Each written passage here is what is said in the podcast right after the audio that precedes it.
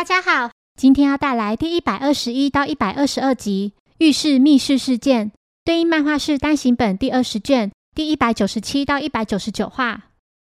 青岛美菜到便利商店买了几样东西，他对姐姐全代说：“由于顾客比较多，所以耽搁了些时间。”全代正在准备搬家，妹妹热心地询问是否需要她的协助。姐姐全代请她帮忙将胶带撕成适当的长度。并一条一条地贴在桌子边缘备用。美菜向姐姐道谢，她和未婚夫贤二都很期待呢。全代想先来点啤酒，庆祝妹妹即将结婚。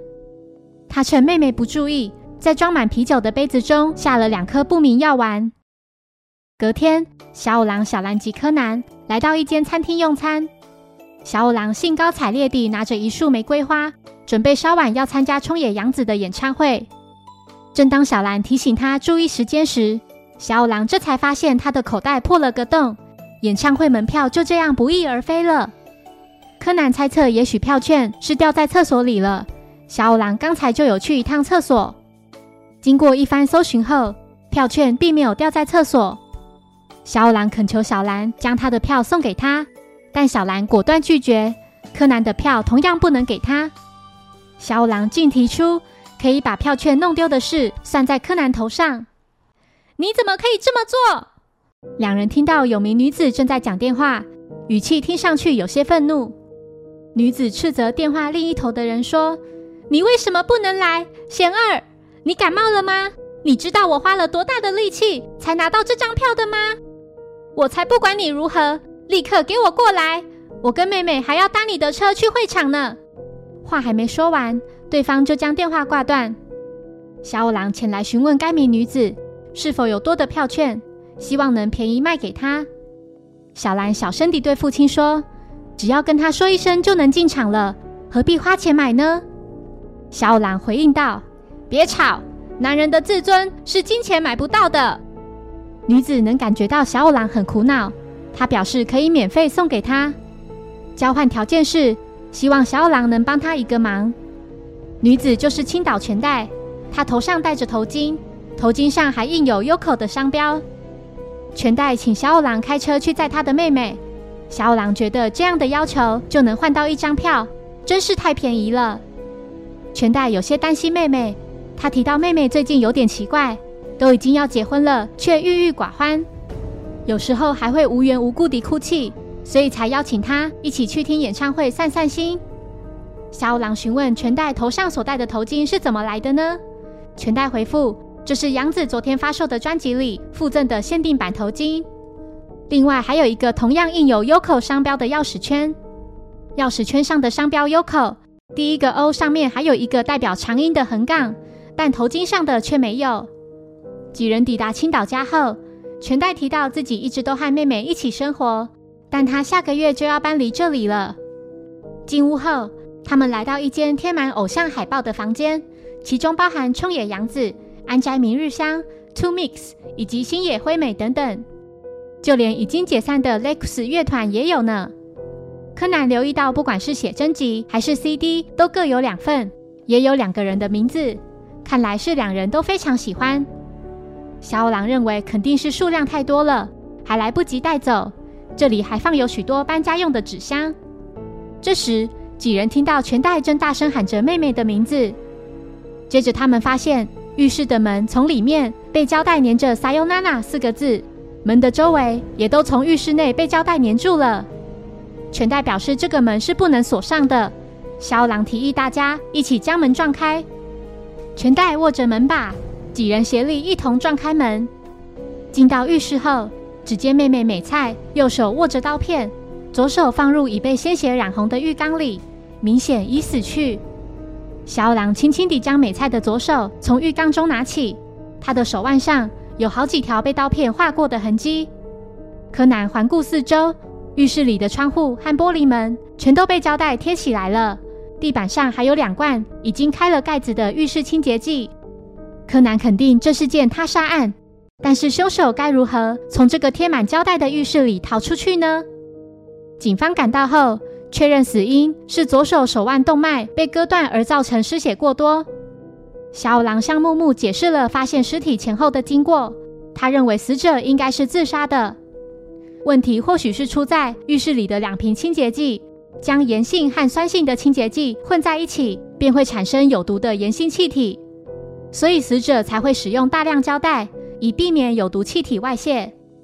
木木不解，一个割腕自杀的人，为何要将现场布置成密室呢？小五郎请他仔细想想。死者并不像他们一样是专业人士，他并不知道毒气的威力。况且他在自杀前一定相当错乱。事件经过应该是这样的：死者准备了两种清洁剂，准备自杀，并用胶带贴满浴室。但是在等待毒气产生的这段期间，他才发现自己买错了清洁剂。在无计可施下，只好利用浴室里的剃刀割腕。为了防止血液凝固，就将手腕放进热水中。以失血过多的手段来致死，木木仍然无法理解，怎么会弄错清洁剂呢？小五郎拿出掉在客厅里的收据，死者昨晚在便利商店购买清洁剂和胶带，这就是他临时起意自杀的证据。木木要求高木立刻去便利商店确认。柯南轻轻地将死者的左手举起，他提到手腕上的切痕很奇怪。一个企图自杀的人所画下的致命伤痕都是平行的，不像这名死者还有明显的交叉。另外，在浴缸上方血迹的交界处断得这么整齐，是否表示他在割腕的时候有别人在旁边呢？一名警员提到，胶带上留下的指纹只有死者的，每个胶带的切口都有他双手的食指及拇指的指纹。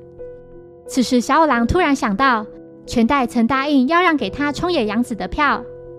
全代说：“他现在就去客厅拿票。”全代独自一人来到客厅后，突然大笑了起来。然而他并没有注意到柯南已经跟着他一起来到客厅了。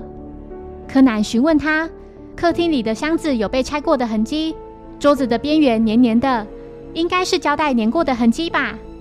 如果有人先请别人把胶带撕下来备用，并整齐地贴在桌子边缘的话，要打包就方便多了，对吧？”擦掉胶带的痕迹是没用的哦。高木回到青岛家后，向木木说明，死者在昨晚七点半左右购买了两瓶浴室清洁剂、两罐啤酒以及胶带。当时死者的精神状态并无异常，只不过……啊，这不是什么重要的事。柯南私下询问高木更多细节，期间他突然看到高木身后的玄关大门上，猫眼右上方有个奇怪的痕迹。高木表示那是血迹，可是这里怎么会有血迹呢？此时美菜的未婚夫贤二来到现场，他的感冒似乎并没有好转。全代有些讶异，为何贤二会知道美菜自杀呢？高木回复是警方通知他的，因为在推测美菜死亡的时间里，贤二曾在答录机上留话。贤二感到很后悔，早知道当时就应该破窗而入的。昨晚在留言之后有来到这里，但是按了好几次门铃都无人回应，于是就在门口等了一阵子。然而过了好一段时间，还是见不到人。贤二猜测美菜应该是睡着了，于是就先回去，也因为这样才会着凉。两人相约一起吃晚餐，且美菜就算在家里也会将打录机打开，所以他不见得不在家。听到贤二的这番话，柯南坚信凶手就是全代。就在木木准备以自杀结案的时候，柯南麻醉小五郎。木木在看到小五郎准备开始推理前的一些奇怪动作，惊讶地说：“哦，该不会跟以往一样准备开始了吗？”柯南变身为小五郎的声音说：“我刚才突然想通，凶手是如何完成密室的手法。”木木不解，小五郎明明坚信死者是自杀的。柯南捏了小五郎的脸颊。使其露出微笑，并继续说：“我开玩笑的，没错，美菜不是自杀，而是被全代杀害的。首先，这些浴室里贴满胶带的门，透过玻璃，确实会让人感觉是从内侧贴住的。凶手就是利用这点简单的错觉。浴室的门从一开始就是打开的状态，凶手恐怕是先用安眠药让妹妹睡着之后，再把她带到浴室里。”接着用胶带把门窗贴起来，然后割了妹妹的手腕，再用力地将门打开。走出浴室后，再将门关上。由于门的内侧是死角，即使一开始内侧的胶带就被掀开了，进到浴室里面后，也不可能知道凶手是何时掀开的。我们完全被凶手的演技给骗过去了。当时握着门把的人就是凶手。只要算好时间转动门把，让我们感觉是所有人合力才将门撞开的。利用这个手法使我们产生错觉，让我们深信这就是个密室。当然，想利用这种心理圈套，若没有对象就无法成立，所以凶手才带我们到这来。关于胶带上的指纹，凶手先让妹妹帮忙撕胶带。并整齐地贴在桌子边缘，方便他打包搬家。凶手就利用这些胶带贴满浴室的门窗，并戴上手套，以避免胶带留有自己的指纹。证据就是搬家用的纸箱有被折过，且桌子边缘也有胶带粘过的痕迹。另外，浴室里的两罐清洁剂跟胶带也是凶手委托妹妹去购买的。本来凶手想混合两种清洁剂，用毒气来杀害妹妹，结果妹妹买回来的。却是种类相同的清洁剂，在完成密室后才发现这件事，只好临时起意改成割腕，让其失血过多而死。决定性的证据还留在这间房子里。刚才贤二提到自己昨晚曾来过这里，并按了好几次门铃，在门口待了一会儿。凶手当时利用大门上的猫眼确认了门外的人是谁，而凶手并不知道妹妹喷溅的血迹已经沾到大门上了。全代愣住了，他缓缓地转身看向镜子里的自己。小五郎说：“一个和门上形状一致的血迹，就在凶手所戴的头巾上。昨天才赠送的头巾，为何会沾有妹妹的血迹呢？”木木难以置信，小五郎是如何知道全代在行凶时就戴着头巾呢？全代低下头并说：“是因为头巾上的商标对吧？原始商标的右口在第一个 O 上面。”有个表示长音的横杠，那一杠会消失，就表示上面肯定沾到了什么。小五郎说：“我一直觉得不对劲，拥有相同商标的钥匙圈上有横杠，但头巾上却没有。直到看到猫眼旁的血迹，以及得知贤二昨晚曾来过这里，并按了好几次门铃，这才确信全代杀了妹妹。贤二不明白全代为何要杀了美菜呢？两人不是志趣相投吗？”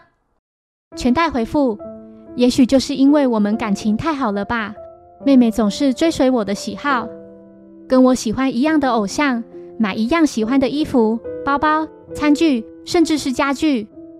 起初我也觉得她很可爱，可是就在我开始觉得厌烦的某天，她突然以天真无邪的笑容对我说：‘对不起，姐姐，我喜欢上你喜欢的人，而且已经表白了。’那个人就是已经跟我交往五年的贤二。”没想到妹妹竟横刀夺爱，甚至准备和贤二订婚。